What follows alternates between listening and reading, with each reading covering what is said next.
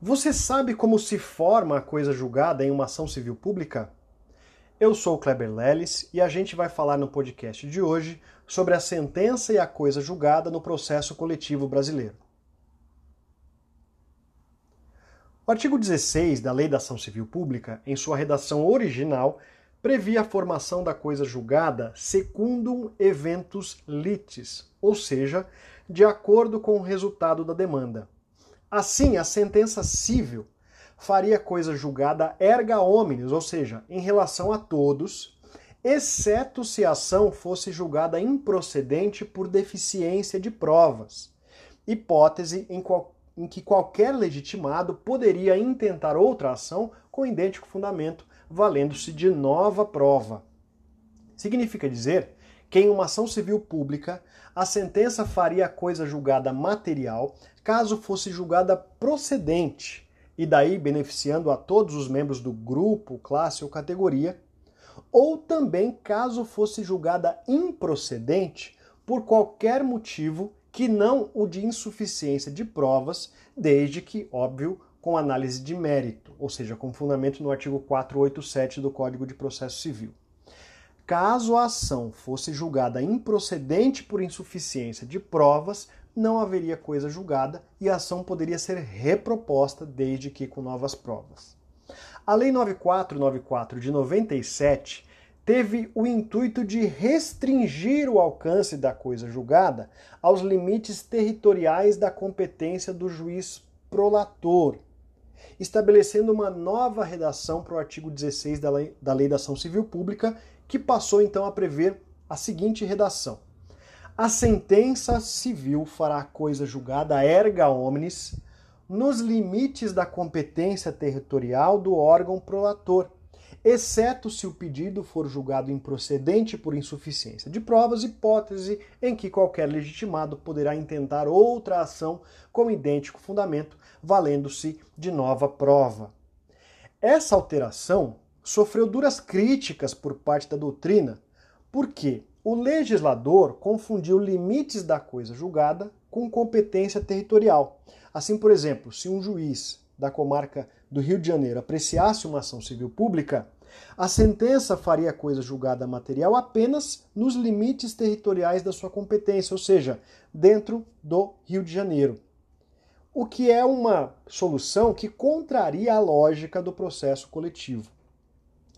A outra crítica que foi trazida pela doutrina é no sentido de que a alteração não alcançou o Código de Defesa do Consumidor, que é uma norma que também trata sobre processo coletivo. E essa situação causou uma incoerência técnica em relação às outras normas que compõem o microsistema de tutela coletiva, ou seja, o próprio CDC e a Lei da Ação Popular. O STF, então, chamado a apreciar essa questão, em 7 de abril de 2021, sob o rito da repercussão é, geral, julgou o tema número 1075 e decidiu que é inconstitucional a delimitação dos efeitos da sentença proferida em sede de ação civil pública aos limites da competência territorial do seu órgão prolator.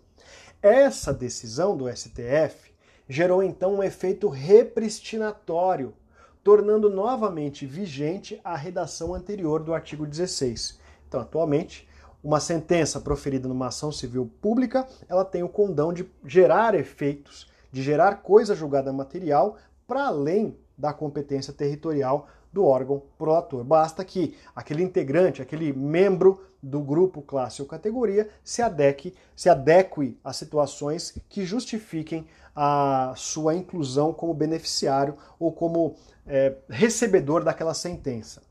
Além disso, é muito importante que você saiba que o Código de Defesa do Consumidor, que se aplica de forma subsidiária para qualquer ação coletiva e não apenas para as questões que envolvam relações de consumo, acrescentou mais um critério para a formação da coisa julgada material. A lei da ação civil pública levava em consideração apenas e tão somente o resultado da demanda, ou seja, formação da coisa julgada secundum eventus litis, O CDC agrega mais um critério, que é a natureza dos interesses controvertidos, trazendo uma disciplina jurídica mais densa para a formação da coisa julgada material nas ações coletivas. Assim, no caso de direitos ou interesses difusos, a sentença de procedência gera eficácia erga omnes. E a sentença de improcedência se for por falta de provas, não terá eficácia erga omnes, seguindo a mesma disciplina da lei da, a lei da ação civil pública. Se for uma sentença de improcedência por outro motivo, mas com análise de mérito, gera eficácia erga omnes.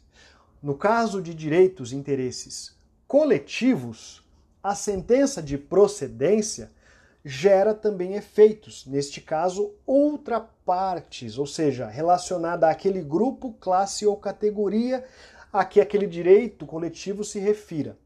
Se for uma sentença de improcedência por falta de provas, não tem eficácia outrapartes. E se for uma sentença de improcedência por qualquer outro motivo, mas com análise de mérito, gera eficácia outrapartes. Se a ação coletiva envolver direitos individuais homogêneos e for julgada procedente, a sentença fará a coisa julgada erga omnes e qualquer consumidor pode se habilitar na liquidação e promover a execução provando o dano sofrido. Se a ação coletiva envolvendo direitos individuais homogêneos for julgada improcedente, e não importa o motivo, temos duas situações. A primeira, os interessados individuais que não intervieram no processo como litisconsortes poderão propor ação de indenização a título individual.